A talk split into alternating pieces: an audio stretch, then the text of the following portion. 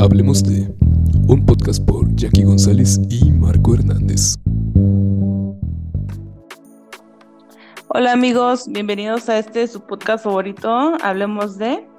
El día de hoy tenemos a una invitada, la cual, pues bueno, ella eh, estudió psicología, también posteriormente se especializó en sexología y bueno, completa su formación con certificaciones en terapias transpersonales.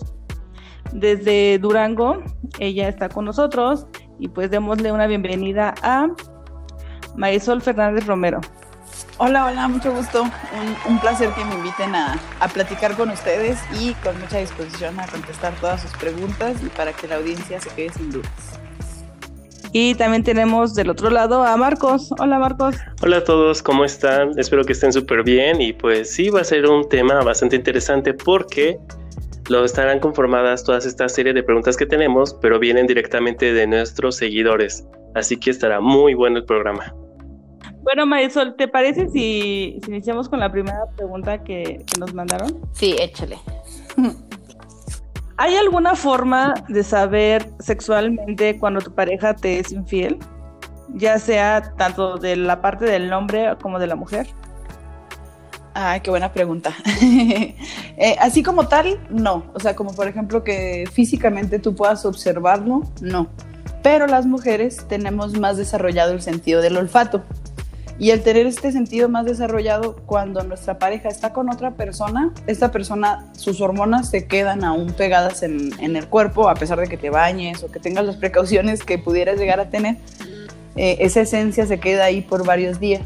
Entonces, las mujeres sí podemos distinguir cuando eh, ellos están con otra persona a través del olfato, porque luego he visto varios videos por ahí o memes que con el olor, no, hueles a otra las mujeres sí podemos saber si huelen a otra de alguna forma u otra, pero no quiere decir que sí, o sea, hay que vigilar mucho porque hay personas que son celosas y luego luego ya se van con la parte de, ay, sí, sí hueles, pero realmente hay que vigilar qué puede ser y aparte es una parte, es algo muy sutil en, en la mujer, no es algo que es definitivo ni tampoco que es certero, porque también pudiera ser que recibió un abrazo de otra persona o que estuvo mucho tiempo en una habitación con otra mujer, no necesariamente engañando, ¿no? Puede ser en el trabajo o haciendo otras cosas y esto deja impregnado olores que da la sensación de haber estado con otra persona. Pero como tal, sexualmente no se podría. Los hombres también lo pueden notar, pero es un poquito distinto. En las mujeres es más certero esto por el olfato. Ay, no manches, qué interesante. O sea, que no, no hay una forma que digas, no, pues este. bueno, yo he escuchado mucho y he visto igual que dicen en los hombres, ¿no? O sea, que si no se le para, ya te está engañando, ¿no? Sí, sí, sí. Eh, no, fíjate que de hecho el grueso de mi población son hombres. Entonces sufro, sufrimos un poquito en sesión con esto porque luego pasa, ¿no? Que ellos están todos complicados porque no se les para y aparte todavía la mujer cree que la están engañando. Y regularmente cuando esto sucede me dicen, no manches, si no puedo ni con ella, o sea, no, no, logro que se pare ahí, ahora imagínate pues con cuántas lo voy a hacer. Entonces, eh, no es un indicador. Si no tiene una erección, de hecho, hay un millón de indicadores que no, que no van por eso. De hecho, por ejemplo, tengo pacientes que sí admiten ser canijos y que andan por ahí eh, por un lado y por otro, y lo que me dicen es eso, o sea, yo sé que si voy y tengo relaciones sexuales fuera de casa, obligatoriamente tengo que llegar con mi mujer a cumplirlo, porque si no sospecha de que ya ando de cabrón por otro lado, entonces, eh, no, no se fíen de eso. Wow, wow, me, qué, qué, qué, intenso. ¿Quién le iba a imaginar, no? Sí, me quedé sorprendido. De hecho, sea, dije, ¿qué? ¿Cómo es posible?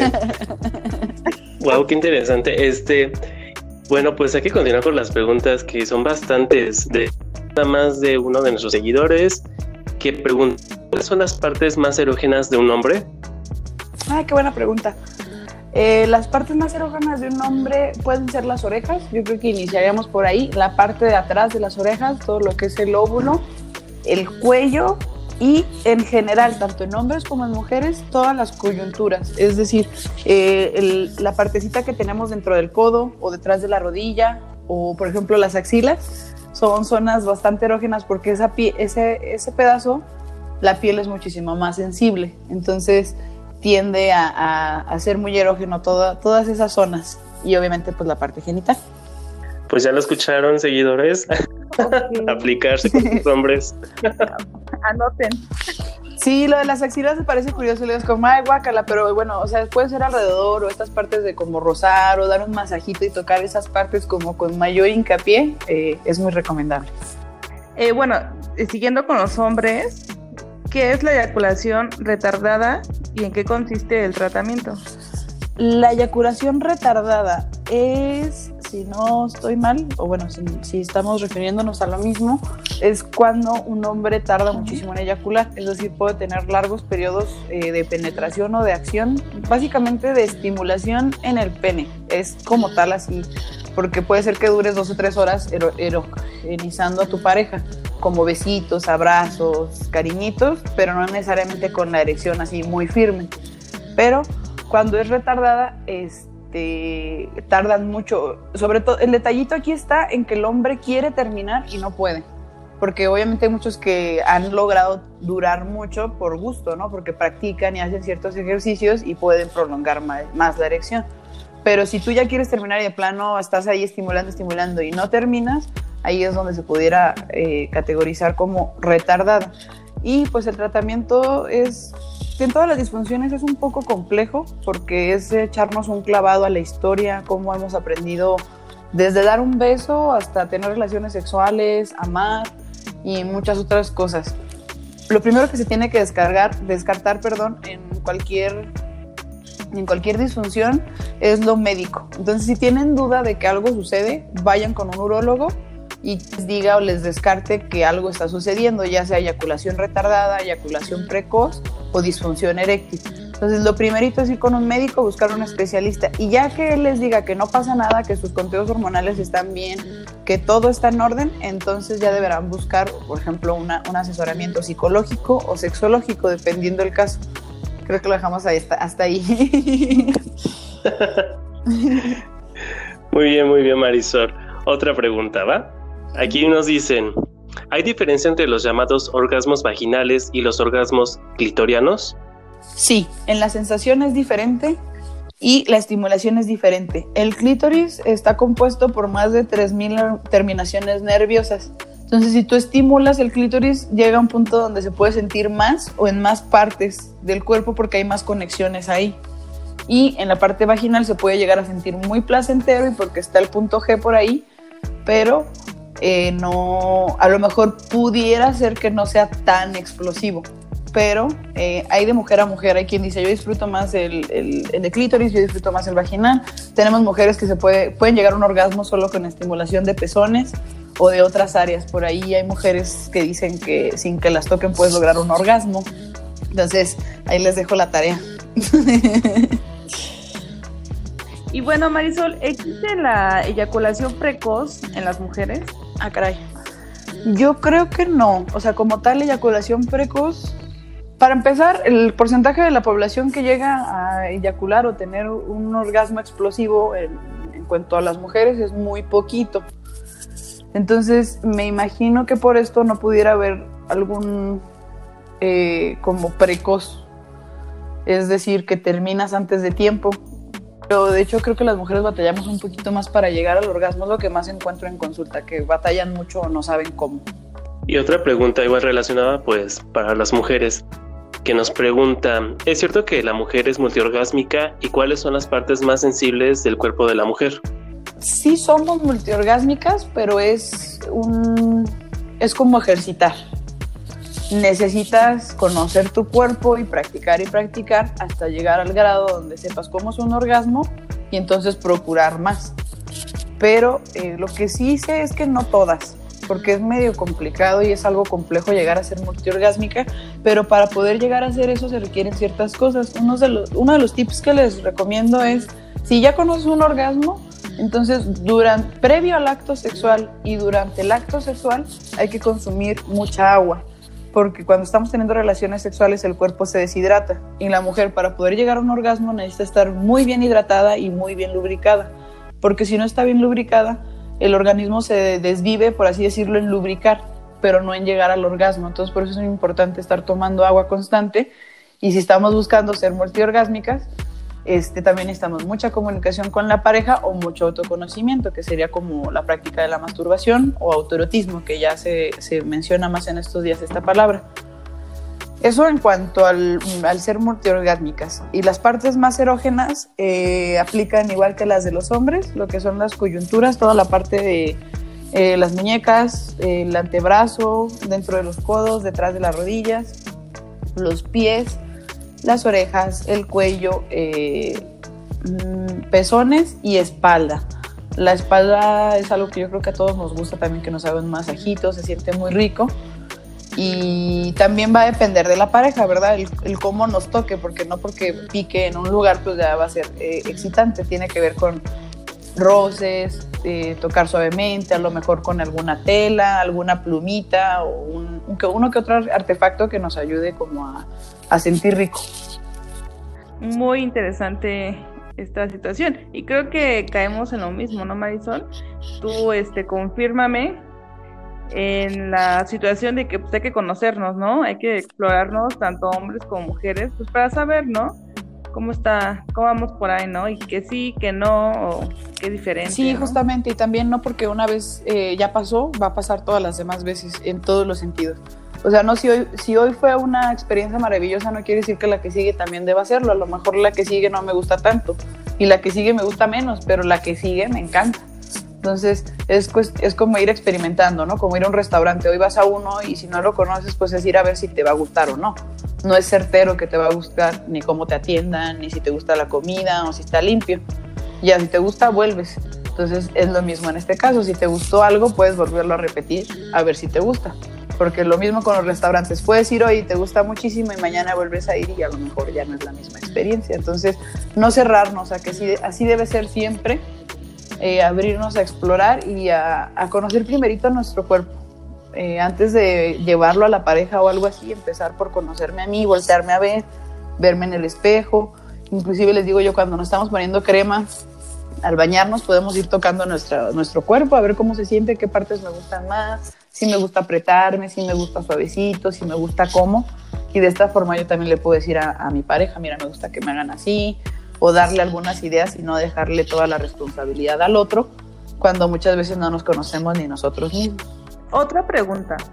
En la práctica del sexo oral se dice que no es recomendable por temas de salud e higiene. ¿Esto es verdad?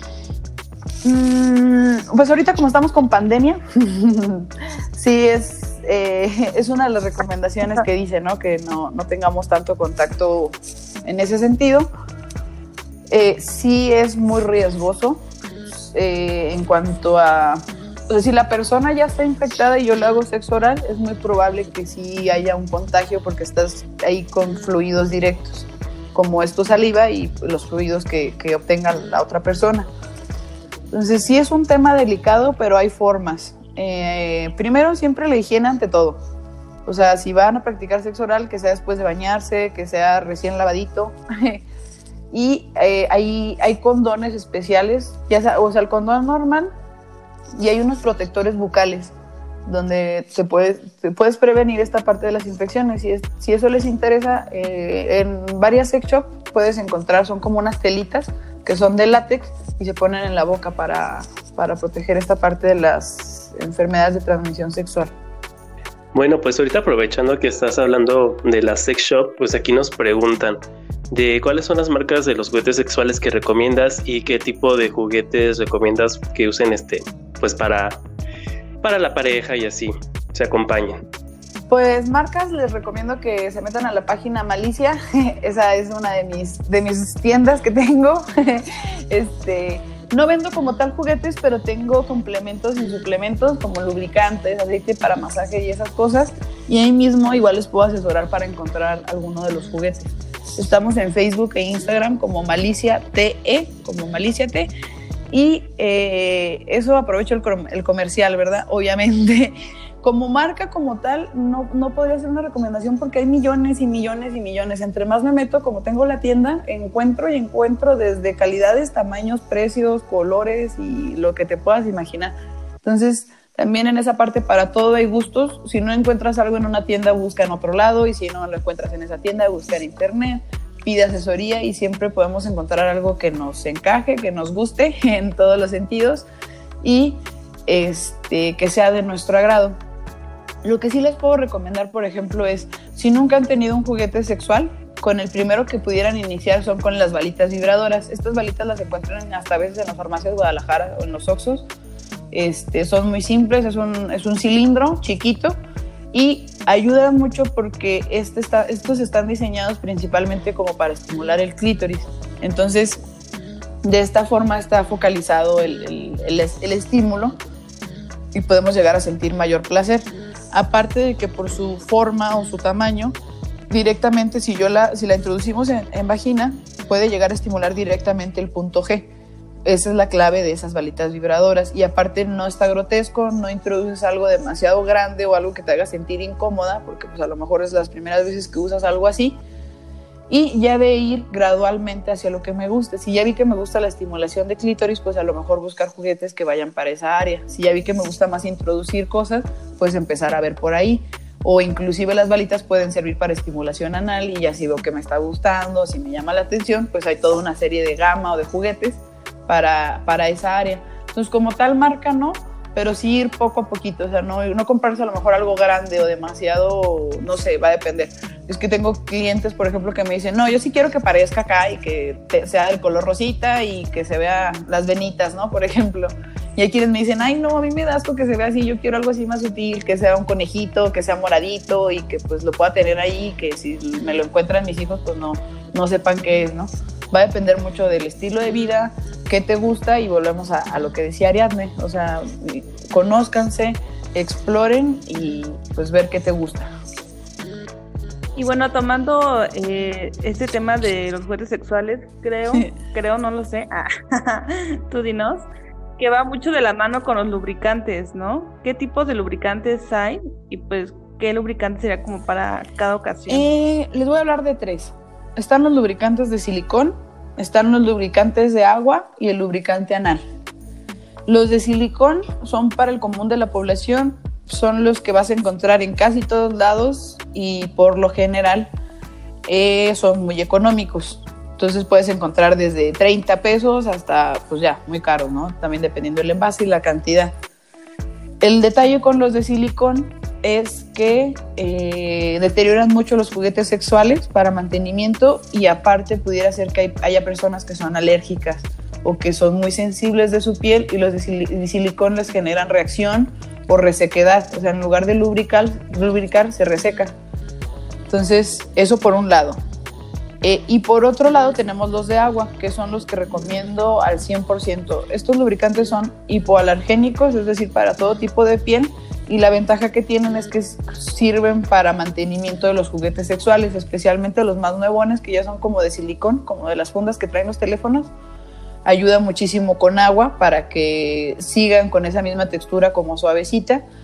Y aparte el de agua lubrica aún cuando hay agua. Si usas el de silicón, por ejemplo, y te vas al jacuzzi, no vas a lubricar, no va a servir de nada. Pero si usas lubricante y vas a un jacuzzi o estás en la regadera o hay algo de agua alrededor, el de agua sigue lubricando porque como es un mismo elemento, entonces ayuda muchísimo. Entonces están por buscar alguno, ya probaron varios, si no les han gustado, busquen que sean a base de agua y con eso van a quedar fascinados. Muchos de ellos vienen con olor y sabor y otros son totalmente nada, o sea, no saben a nada, no huelen a nada y esos son los que recomiendo mucho también. Y por último tenemos los lubricantes anales. Estos son de una consistencia muchísimo más aceitosa porque como la parte, eh, bueno, el ano no lubrica, tenemos que estar constantemente en lubricación, como pues para que resbale, ¿no? Para que todo fluya muy bien y sobre todo para proteger los vasitos que hay atrás, los vasitos sanguíneos, como para no que no haya este, lesiones y esto también ayuda mucho a prevenir enfermedades de transmisión sexual. Cuando vamos a practicar sexo anal, usar lubricante evita mucho riesgo, aparte que duela menos, etcétera, muchísimas cosas eh, por ese lado. Wow, qué interesante, ¿no? Con todos los lubricantes, como lo dices, hay para cada gustos, tipos y funciones, para todo. Volvemos con las preguntas. Aquí nos está preguntando un seguidor que dice, ¿existe otro método anticonceptivo de emergencia además de la pastilla del día siguiente? No. Así como tal, no. Aquí también, este, qué bueno que la mencionas, es métodos anticonceptivos. Regularmente tienen a la pastilla de emergencia como si fuera abortiva y no es abortiva. Si el óvulo ya fecundó, aunque te tomes la pastilla vas a salir embarazada, por eso es importante tomártela lo antes posible. Pero si estás en tus días más fértiles, los espermas van a llegar, hasta pueden llegar en menos de una hora. Entonces, si tú te tardas dos horas en tomarte la pastilla, la pastilla no es abortiva. Lo que puede llegar a pasar es que si el óvulo recién fue fecundado, la pastilla, al tener carga hormonal, puede confundir un poco al cerebro y hacer como que deseche todo, inclusive el óvulo fecundado, por así llamarle, haciendo parecer que no hubo embarazo. Pero eso es como, ahí es donde ocurren estos detalles, donde sí me la tomé, pero ¿qué pasó? Pues probablemente ya estaba fecundado el óvulo y no es abortiva. Eso es importante. Hay algunas pastillas y otros métodos que ya se, ya se catalogarían como abortivos porque el óvulo ya está fecundado. Masturbarse muchas veces durante un solo día, ¿eso puede causar alguna disfunción eréctil o alguna consecuencia a largo plazo? Ya sea tanto, bueno, en cuestión de los hombres y tanto como en mujeres. Eh, como tal el acto no, pero sí la frecuencia. Es decir, eh, si lo haces a conciencia porque conoces tu cuerpo, porque es una forma de desahogarte o de desfogar cierta energía que ya sabes que acumulaste en el día, pudiera ser hasta útil. Si lo haces como alguna práctica energética, porque también hay prácticas en ese sentido, pues también es funcional. Pero si lo haces porque tu ansiedad no te da o porque de plano lo necesitas y porque es como mucho, eh, ya más que disfunción se pudiera este, categorizar como alguna fijación, por así decirlo, y lo que pudiera llegarse a ocasionar es que cuando estés con otra pareja no vas a disfrutar.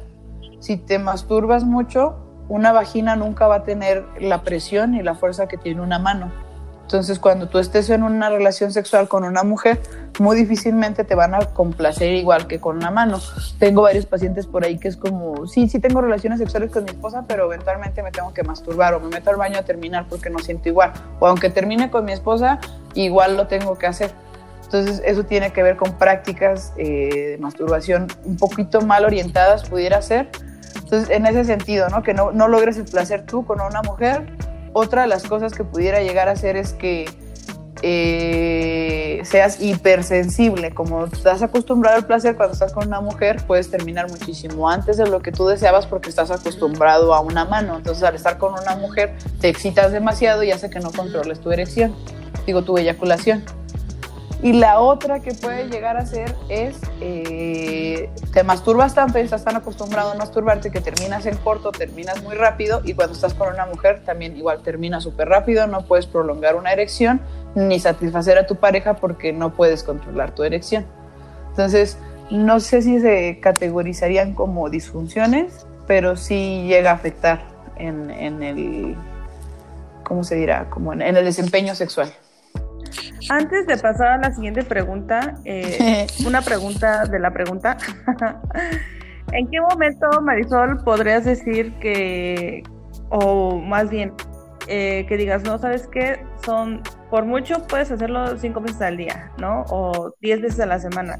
¿Hay como algunas, como algún estándar de que cuánto tiempo sí, cuánto no? O, o sería igual, dependiendo de uno tú como especialista, ¿qué nos podrías decir depende de eso? No, no hay un estándar, no hay una regla y pues cuánto es mucho, ¿no? Yo tengo pacientes que me dicen, no, es que eh, tenemos mucho, o sea, está bien, es con frecuencia y les pregunto cuánto y me dicen, no, pues unas dos veces al mes, para mí está bien. Y dices, ah, caray, ¿no? Y ya, ya entra ahí mi, propio yo que digo, ah, chis, dos veces al mes es poco o es mucho. Entonces ya está el de que te dice, tres veces a la semana está chido, pues está bien. Y en cuanto a la masturbación, será, la medida es eh, hasta que no genere un problema. Es decir, si yo eh, me puedo masturbar tres veces al día, pero no me impide ni salir a trabajar, ni tengo problemas con mi esposa por eso, ni tampoco yo me siento sucio o cochino o que estoy mal, está, pues adelante, hay que seguirlo haciendo Pero si llevo esta práctica y en algún punto hasta me siento culpable, siento que soy adicto a la masturbación o algo así, ahí ya está viendo algún detallito que no está bien. Entonces sí les recomiendo que vayan con algún especialista para que aclaremos todas estas dudas respecto a mí. O sea, oye, a ver, yo me masturbo tantas veces al día, ¿qué onda? ¿Está bien o está mal? Y ya ahí en base a su historia, qué es lo que hace y todo esto, podemos llegar a ver si es un problema o es algo que se puede este, manejar. Va que va. Pues otra pregunta, Marisol, que aquí nos tienen, que dice, ¿cuáles son las principales razones de la falta de líbido, aun cuando sientes afecto por tu pareja? Creo que esa está muy buena. Sí, fíjate que hoy este, justamente estaba hablando de eso con una paciente. Eh, es normal, o sea, si yo no era así, me decía, o sea, ¿por qué? Eh, básicamente la carga hormonal, si lo pudiera resumir o reducir a algo, es cómo andan tus hormonas. Entonces, eh, por ejemplo, a veces esta paciente en la mañana me comentaba, me acabo de empezar a tomar pastillas anticonceptivas y tengo dos o tres meses apenas. Ahí puede haber un cambio, tanto puede ser mucho o puede bajar a poco.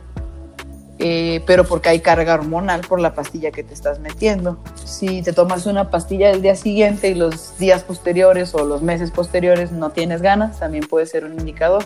Si estás en tus días, si estás en tus días fértiles, y todo esto tiene que ver con las hormonas. Y en el hombre también tiene que ver con su ciclo hormonal, pero el del hombre funciona muy distinto al de la mujer. Por ejemplo, el hombre tiende un poquito más a estar más deseoso que su libido esté más alta por las noches. Pasando las 10 de la noche hasta como las 5 de la mañana es cuando ellos hasta pueden llegar a tener un desempeño sexual mucho mejor, porque los índices de testosterona están más altos en la noche. Y en el día puede ser que no, porque, o sea, por ejemplo, pasa, ¿no? Ya los hombres van, trabajan, se friegan todo el día y en la noche quieren llegar a cumplirle a la mujer, o la mujer quiere que llegue y le cumpla, ¿no? Entonces es como de, no, o sea, yo vengo todo estresado y cansado y es cuando menos tengo ganas, justamente porque como su testosterona se como que se regenera en la noche y en la mañana traen la mayor carga y todo el día se va desgastando, se va desgastando, se va desgastando y ya para la noche ya no tienes. Entonces necesitas dormir un poco, regenerarte y entonces ahí sí se puede, porque luego pasa esto, ¿no? O sea, llega y no quiere y ya que me dormí ya quiere, yo ya no quiero porque él ya no quiso y ahí es otra vez ser egoísta y un poco ignorante de estos temas de sexualidad porque creemos que no quiere, pues a veces no puede y él mismo va a saber que si lo intentan ni va, ni va a disfrutar o no va a lograr la erección como él lo desea, porque pues también poco a poquito se van conociendo ustedes y saben cuándo va a funcionar el asunto o no. Entonces eh, yo diría hormonas. Eh, bueno, siguiendo este tema de, de la falta de líbido, ¿cómo le podrías decir a tu pareja que no te satisface sexualmente sin hacerlo o hacerla sentir mal y sobre todo que no afecta. qué pregunta tan difícil. Ahí sí les recomiendo que vayan a terapia.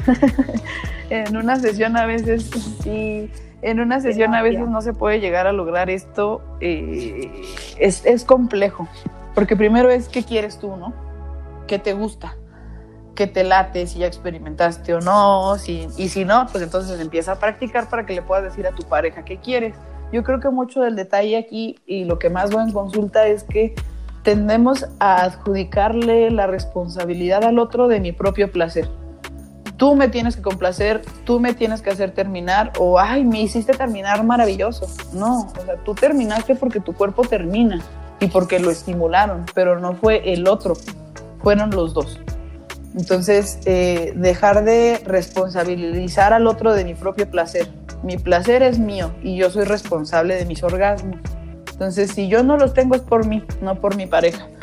Y aquí es donde entra esta pregunta. Ok, ya descubrí que quiero, que me gusta y ya vi que mi pareja pues no me satisface, ¿no? Entonces, ¿cómo le hago? Eh, hay varios tips y técnicas. Voy a dar unos poquitos. Todos, o sea, puede o no funcionar, va a depender de la personalidad de cada quien y nada más serían así como algunos, algunas ideas. Eh, algo que les recomiendo es mandar como material sexualmente explícito, como por ejemplo, tú ves un video que te excita mucho, que te gusta, que traes ganas de hacer, no sé, un trío o alguna posición o ciertas cositas que podemos llegar a ver ahí. Y lo que puedo recomendar es enviarle la imagen, enviarle el video, si en la pareja hay la confianza, ¿verdad? Porque quien me dice, no, pues ni yo no, yo no veo eso, pues entonces por ahí no, ¿no? Pero eh, puede ser esta parte, les digo, de mandar ideas eh, hay mucha lectura erógena, o sea, no tiene que ser foto, porque a veces a las mujeres nos parece un poco grotesco esto de la pornografía, pero eh, pudiera ser algún texto donde escriba, la puso, la acomodó, la hizo sentir, ta, ta, ta, ta, ta, ta, y ese mismo texto lo podemos compartir con la pareja, como de, oye, vi esto, se me antojó muchísimo, ¿qué onda? Sin decirle, no me gusta lo que haces, mejor haz esto. Porque pues es incómodo, ¿no? En lugar de decir, si ya detectaste que no te gusta, entonces dale idea. Eh, la otra forma directita es eh, tocarte tú mismo y decirle, me gusta que hagas así, o me gustaría que me vieras para que aprendieras, o inclusive intentar hacerlos nosotros con ellos. O digo, yo estoy hablando ahorita pues con, con, en forma heterosexual, pero este, si a mí me gusta que me hagan masajito en la espalda o que me den besitos, pues empieza por hacer un masajito en la espalda, dale besitos y le puedes decir, ay, ¿me puedes hacer tú a mí? O, ay, o me puedo hacer un masajito como el que te hice otro día, ando bien cansada, ¿no? O usar como ciertas estrategias más sutiles que no sea decirle, estás mal, no me gusta, no me complaces, no eres suficientemente hombre. Me he topado con varios hombres que les dicen esto y pues la verdad no está padre. Sí, más que nada tener la comunicación con tu pareja, ¿no? Sí, nada más que ahí es donde te digo que se pone complicado, porque ¿cómo, cómo me comunico, no? es, es compleja esa pregunta. ¿Hay alguna de a que se pierda el apetito sexual y esto a qué se debe? ¿A que sea físico o que sea mental? Eh, puede ser que baje un poco el apetito sexual, por ejemplo, como a los de los 23 a los 26 años, en, tanto en hombres como en mujeres. Si agregamos a los hombres sería como a los 27, de los 23 a los 27 hay un bajón, pero es hormonal. Como venimos de la adolescencia y estamos en la transición a la adultez, eh, hay un reajuste hormonal pequeñito. Entonces, les digo, es como una manguera de bombero. En la adolescencia está con toda la presión así muy fuerte y cuando llegamos a esta etapa de los veintitantos, como que el chorro baja la presión y esto genera que yo no ande tan deseoso sexualmente o que mi, libido, baje. Pero curiosamente, cuando subimos a los 30 hay otro pico hormonal. Entonces ahí vuelve a aumentar el deseo y de hecho ahí es donde muchos, eh, pues los dichos comunes, ¿no? Como de, eh, si lo que no hiciste en tu juventud lo, lo, vienes a hacer ahora a los 30 o que si se divorcian, por ejemplo, ay, está en su nueva juventud o ese tipo de cosas, tiene que ver mucho con que hay un pico hormonal y eso puede aumentar eh, la libido. Y el último, que es el, el, de la vejez, el que todo el mundo cree que cuando ya llegas a la menopausia o cuando ya estás viejito ya no se te antoja, este, eso también es un mito. Baja la presión, así lo vamos con la misma analogía de la manguera. Cuando estamos viejitas de cuenta que ya le quitas el, totalmente el dedo de ahí y ya no hay presión, ya nada más es un chorro leve, leve, leve, que está ahí constante. Y de hecho, no es que ya no tengamos las hormonas igual.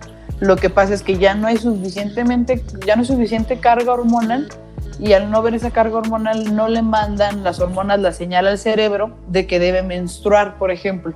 Y por eso dejamos de menstruar. No es porque dejemos de producir las hormonas, sino que la carga hormonal baja y ya no es suficiente como para seguir con las funciones que teníamos antes pero no tiene que ver con el deseo sexual directamente. De hecho, muchos refieren que disfrutan muchísimo más en esta etapa porque ya no hay preocupación de que si me voy a quedar embarazada, ya no tengo que mantener hijos, inclusive pues ya hasta el compromiso de casarme, ¿no? O sea, ya sabemos que si estamos juntos a esta edad ya es para disfrutarnos. Entonces, no considero que sea la edad, considero que son las hormonas, pero conociendo bastante bien tu cuerpo y conociéndote a ti mismo, podrás saber si es hormonal o si hay algo mental. Marisol, tenemos una pregunta. ¿En qué momento se recomienda ir con un especialista? eh, no se esperen a estar mal.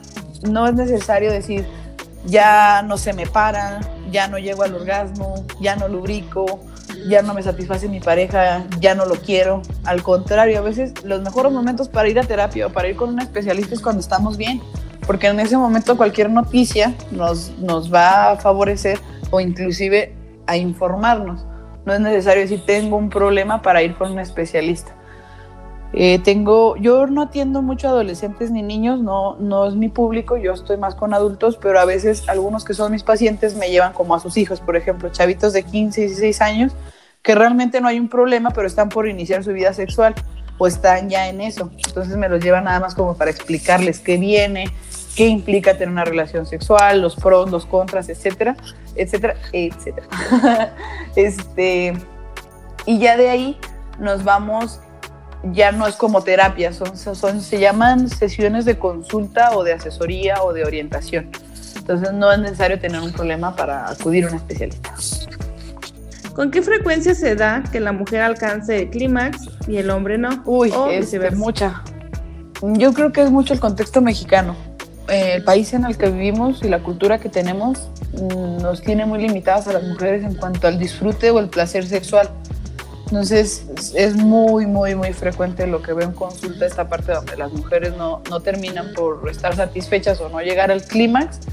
Pero lo que sí sé y teóricamente hace mucho hincapié en los libros, que para poder tener una relación sexual placentera no es necesario un orgasmo, no es el fin. Si realmente yo quiero estar con mi pareja, por eso existe la palabra intimidad. La palabra intimidad no es relaciones sexuales dentro de la intimidad puedo tener relaciones sexuales, pero intimidad puede ser estar viendo una película con mi pareja, darle unos besitos y simplemente estar acurrucaditos sin nada genital y eso es intimidad. Entonces, si yo tengo esos momentos de intimidad con mi pareja, un orgasmo a veces queda pues de lado porque podemos llegar a disfrutar de muchas otras formas que no sea eso. Pero creo que como cultura es como relación sexual, eyacular, orgasmearte pero no es necesario y es complicado porque también, eh, como les comentaba, las hormonas influyen mucho. Entonces, si como mujer yo estoy en un periodo hormonal complicado que nos pasa cada mes, eh, no, no voy a llegar a un orgasmo porque es casi imposible por el ciclo hormonal en el que me encuentro. Hay un periodo antecito de que nos bajen nuestros días donde pudiera ser que tengamos muchas ganas y es donde decimos, ay, aquí sí puedo porque ya estoy cerca de mis días y no voy a quedar embarazada, ¿no? pero resulta que tenemos relaciones sexuales y se sienten como de, mm", o sea, pues estuvo bien, o sea, no, no disfruté mucho. Y eso tiene que ver con el periodo hormonal en el que nos encontramos, ni siquiera tiene que ver con mi pareja, con mi desempeño, con su desempeño, simplemente son mis hormonas y por más que le dé y le dé y me acomode y me ponga, no voy a lograr tener, tener un orgasmo explosivo porque mis hormonas no me lo van a permitir porque me desgastaría. Muy bien, Marisol. Este, aquí nos preguntan, ¿qué son los poppers y es malo consumirlos? Eh, bueno, los poppers aquí en México son ilegales, eh, no, no están aprobados todavía porque ciertos ingredientes que contienen este, no están aprobados por la FDA. Entonces, son algo peligrosos porque lo que hacen es desinhibirnos. Entonces, al desinhibirte, podemos llegar a tener varias conductas de riesgo, que esto básicamente puede pasar con cualquier consumo de cualquier droga en exceso. Entonces, como si tiene sustancias que alteran mi percepción de las cosas, puedo llegar a ser o actuar de ciertas formas que no estando bajo esa sustancia no lo haría.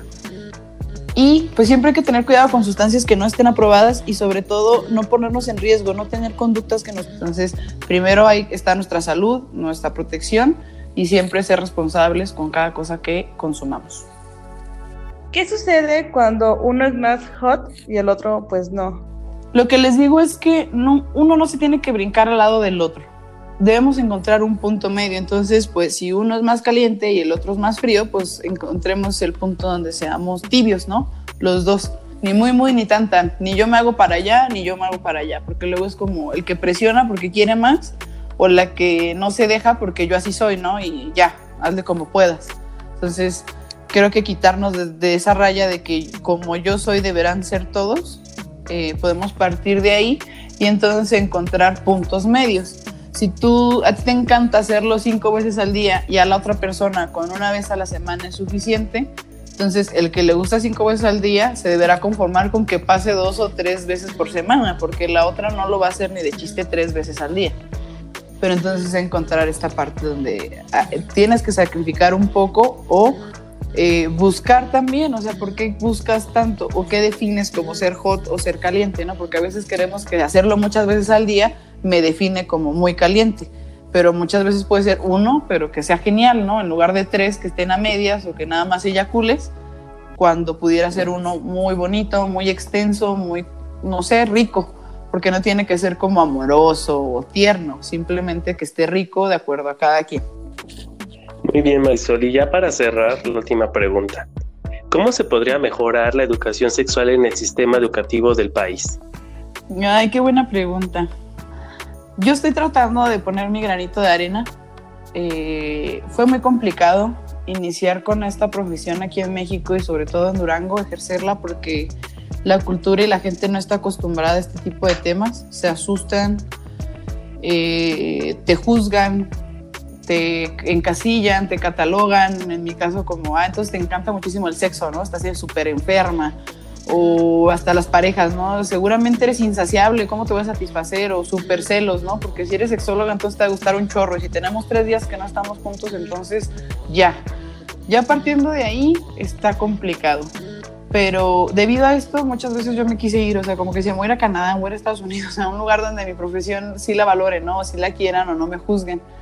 Pero entre más me quedo y entre más avanzo, me doy cuenta que no es nada. O sea, me puedo quedar aquí y voy a decidir quedarme porque ya es una decisión en México, en Durango específicamente, porque lo necesitamos muchísimo. La sociedad en la que vivimos está muy complicada y habla mucho de todas las cosas que traemos adentro y de esos trabajos que no, que no llegamos a sacar por miedo a que me juzguen, por no reconocer o simplemente por ignorancia y que aquí es donde entra tu pregunta. Eh, necesitamos muchas manos, necesitamos que cada quien ponga un granito de arena para pues conocerse, buscarse, encontrar sus propias herramientas. Y ya después hablaremos como de cómo vamos a educar, porque pues primero me tengo que educar yo y ya somos muchos adultos en este país que ya traemos una serie de ideologías y de conductas muy, muy, muy enraizadas y pues basta con mirar un poquito de nuestra historia y saber que como país y como cultura hemos sufrido mucho, especialmente en la parte de la sexualidad. Venimos de la conquista, venimos de eh, pues muchos, mucha masacre, mucho sufrimiento. Se extinguió más del 80% de la población mexicana en una era y después de ahí vinieron una serie de cosas como padres eh, esclavos y víctimas de violación y no estamos hablando más de 100 años. Entonces, estamos hablando de que todavía nuestros bisabuelos o nuestros abuelos vienen de esta era de sufrimiento, de dolor, de, esclavitud sexual, de que ya me robé a la morrita de 16 en el rancho y ya es mi esposa. Y estamos hablando de un señor de 50. O sea, eso es abuso sexual pero en la cultura es común. Ahorita vas a los poblados más cercanos y las morritas de 18 creen que ya están dejadas porque ya no se las robó el señor. Entonces, estamos hablando de una, una serie de cosas y de situaciones que yo creo que empezaría por aceptarlas, voltearlas a ver, no hacernos mensos y voltearnos a otro lado y decir, bueno, aunque sea en mi casa, no pasa. Y muchas veces sí pasa, yo creo que el 100%, y ahora sí lo voy a decir, el 100% de mis pacientes, sus primeros acercamientos sexuales fueron en la familia, de que vieron al primito encuerado, de que la prima se les metió a la regadera, eh, y no estamos hablando de adultos, estamos hablando de niños jugando. Pero ¿dónde están esos adultos que debieron supervisar a esos niños? ¿O dónde están esos orientadores que cuando empiezas a descubrir tu sexualidad no te juzguen y no te digan, eres un cochino, eres un marrano, déjate ahí? cuando es normal que todos conozcamos nuestro cuerpo, lo exploremos y vayamos como descubriendo mis sensaciones. Entonces, es algo muy profundo, es algo muy complejo, pero habemos muchos en la lucha, habemos muchas personas que estamos como intentando cambiar y pues aquí es donde también siempre les hago la invitación. Si algo de lo que dije, si lo que les estoy diciendo les llama la atención, búsquenme contáctenme por mis redes, estoy en Facebook, en Instagram. Me pueden encontrar como psicóloga y sexóloga Marisol Fernández. Ahorita con todo esto de la pandemia sí estoy por videollamada. Entonces, eh, busquen ayuda, no se queden ahí, no crean que porque no los violaron o porque no, no, tienen un recuerdo de violación no están traumados o no tienen algo más que aprender sobre su sexualidad. Porque a veces me encuentro esto, no, pues a mí me fue bien, no, a mí nadie nunca me tocó, a mí nunca nadie me hizo nada. Pero resulta que has escuchado a tus papás, por ejemplo, muchas veces, ¿no? Teniendo relaciones sexuales. O que tu primer beso fue tal o cual y empezamos con cositas que a lo mejor nadie te tocó. Pero has vivido una serie de situaciones que te llevan a ser un inexperto en la sexualidad. Me topo con señores de 50, 60, 45 años en el consultorio que no saben que se puede eyacular sin tener un orgasmo o que se puede tener un orgasmo sin eyacular, los hombres se les hace raro, me tener con una cara como, ay, eso se puede, se puede, claro que se puede. Y cositas como esas los hombres también las desconocen. Eh, muchos de los hombres aquí en el país también tienen esta parte de que si ya logro que una mujer se venga, entonces ya soy un fregón, ¿no? Ya soy un macho, yo ya sé todo sobre sexo y ya yo rifo.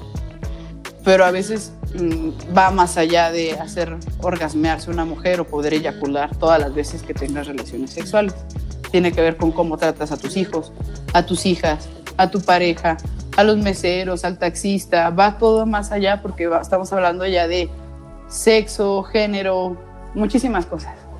Pero me da mucho gusto que me hagas esta pregunta y eh, espero que algo de lo que dije por ahí caiga y les haga buscar ayuda, buscar un poquito más, pónganse a leer. El Internet es una herramienta maravillosa, pero no se saturen de información. La información debe de ir acompañada en todo momento. Entonces pueden leer mucho, pero siempre busquen aterrizar con alguien que sea experto en el tema para que no cometan un abuso de información y lleven a, cabo cosas que no, que no sean saludables o que no sean las más adecuadas para ustedes. Muchas gracias. Qué padre Marisol que nos hace reflexionar sobre que no hay que estar mal, ¿no? No hay que esperar a que ya estemos súper mal, sino más bien actuar, ¿no? Para que eso pues, no suceda. Mm, no estemos en una situación de crisis. Pues está muy padre Marisol, muchísimas gracias por, por haber aceptado esta invitación, por ayudarnos a aclarar muchas dudas que teníamos eh, tanto nosotros como nuestros seguidores. Como comentas, eh, pues en internet hay muchísima información, ¿no? Pero pues también si no la aterrizamos, pues es lo mismo, o sea, no, no llegamos a ninguna parte. Y sobre todo también, pues este tema que es súper tabú, ¿no? Que no se habla y no se habla, ¿no? Y si lo quieres hablar, ya te, te juzgan, ¿no? o te catalogan como, ay, está, este, solo piensa en sexo, ¿no? O cosas así que dices, bueno, pues es que no es por ahí, ¿no? Más bien es conocerse a uno mismo y quitar estos tabúes, sobre todo pues para la información y para las nuevas generaciones. Sí, justamente eso que dices, no se habla. Y pues el nombre del programa lo dice, ¿no? Hablemos de. Me encanta que me hayan dado este espacio y esta oportunidad para hablar de todo esto que hablamos y eh, las amigas no son las ideales, por favor, no les hagan caso a las amigas, a los amigos, especialmente los hombres, por favor. Es una de las cosas que más encuentro en consulta.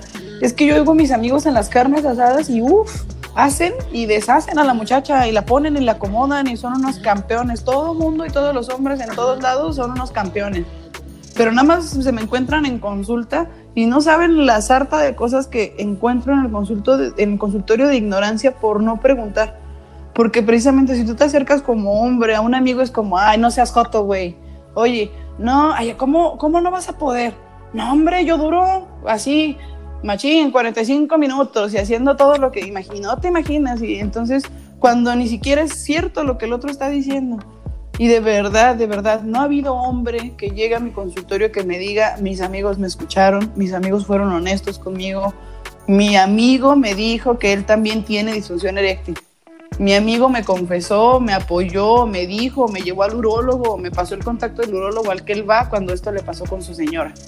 No ha habido ni uno solo que me diga eso. Y es demasiado triste porque también ahorita la sexualidad está muy enfocada en la mujer y los hombres los tenemos muy abandonados.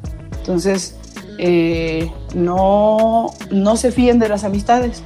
Las amistades son eso, amistades, pero no son especialistas. Entonces, acudan con alguien que sí realmente los pueda ayudar. Los amigos son para desahogarme, los, los amigos son para acompañarme, pero ellos no me van a necesariamente sacar del hoyo en el que estoy, porque ellos tienen su propio hoyo. Entonces no podemos tapar un hoyo con otro hoyo, simplemente no se puede. Entonces vamos a buscar tierrita en otro lado donde nos podamos ayudar los dos. Y todos esos hombres que se han animado a ir a consulta y enfrentar todos esos problemas, los felicito, son unos fregones, los hace más hombres reconocer que tienen un problema que andarse por el mundo fingiendo algo que no son y sufriendo, porque a la larga los que sufren son ustedes. Entonces, eh, hay espacios donde pueden ser escuchados. Sí me gustaría mucho dirigirme a los hombres porque eh, es complejo, es muy complicado hablar de eso y exponerte. Muchas veces dicen, ve con un psicólogo hombre para que te entienda. Y también me he encontrado con la mayoría de los hombres que van con un hombre y tampoco los entiende. Porque el psicólogo jamás te va a reconocer que a él tampoco se le para. Pero una mujer psicóloga sí te puede decir qué pasa y qué siente y qué piensa cuando su pareja no se le para. Entonces también seamos un poquito más allá, pensemos y eh, los invito a que de verdad sí busquen a alguien que los escuche, alguien que los pueda orientar, no los amigos. Los amigos son para otra cosa. Antes de irnos, ¿nos puedes proporcionar tus datos para los que nos están escuchando se pueden acercarte a ti para una consulta, alguna terapia o lo que sea, ya que pues ahorita tenemos este el internet que es maravilloso y pues nos puede acercar a todas partes, ya sea para que agenden una cita, una terapia contigo, porfa Marisol. Sí, les paso mis datos para que me puedan contactar. Es, eh, bueno, mi teléfono es 33 10 47 33 56. Es la línea directa eh, y en redes uso Facebook e Instagram como psicóloga y sexóloga Marisol Fernández. Marisol se escribe con Y. Eh, estoy aquí en Durango, pero también atiendo por videollamada, como comentaba Marcos, eh, podemos hacer uso de la tecnología en positivo, entonces en donde quiera que se encuentren en este mundo les puedo atender. Tengo pacientes que viven en Alemania, tengo por ahí otros en Chicago, unos en Estados Unidos y en varios lugares del, del país, entonces digo del mundo. Entonces, no es una limitante, no hay barreras, se puede, en donde quiera que estén, sin duda, búsquenme, localícenme y encontramos un espacio para escucharles. Marisol, ¿nos puedes repetir nuevamente tu página para que si alguien de, de nuestros escuchas quiere algún juguetito, algún lubricante o algo, pues te Malicia TE, como tal Malicia T, pero sí está dividido. Entonces sería como Malicia Tienda Erótica, pero es un juego de palabras ahí que tenemos. Y pues Marisol, nuevamente muchas gracias por estar aquí, gracias por compartirnos esta información muy valiosa y qué padre Marisol que, que estás aquí con nosotros, esperamos tenerte nuevamente más adelante y que nos sigas compartiendo mucha información. Claro que sí, con mucho gusto, las veces que, que lo necesiten, a mí me encanta compartir un poquito de lo que sé, porque sé que va a llegar a oídos que lo necesiten, es necesario que hablemos de estas cosas. Y siempre que lo necesiten, pues voy a estar aquí disponible. Muchas gracias a los dos eh, muchas gracias por todas sus preguntas. Me encanta cuando voy a los programas y me preguntan. Me gusta más eso a que me dejen hablar de lo que, de lo que yo quiera. Me gusta muchísimo que me hagan preguntas porque van focalizadas justamente a lo que ustedes quieren saber y eso es mucho más constructivo. Bueno amigos, pues eso fue todo. Espero que les haya gustado este episodio más de Hablemos de. Así que cuídense, un abrazo, les mandamos muchos besos y abrazos. Bye. Bye. Bye.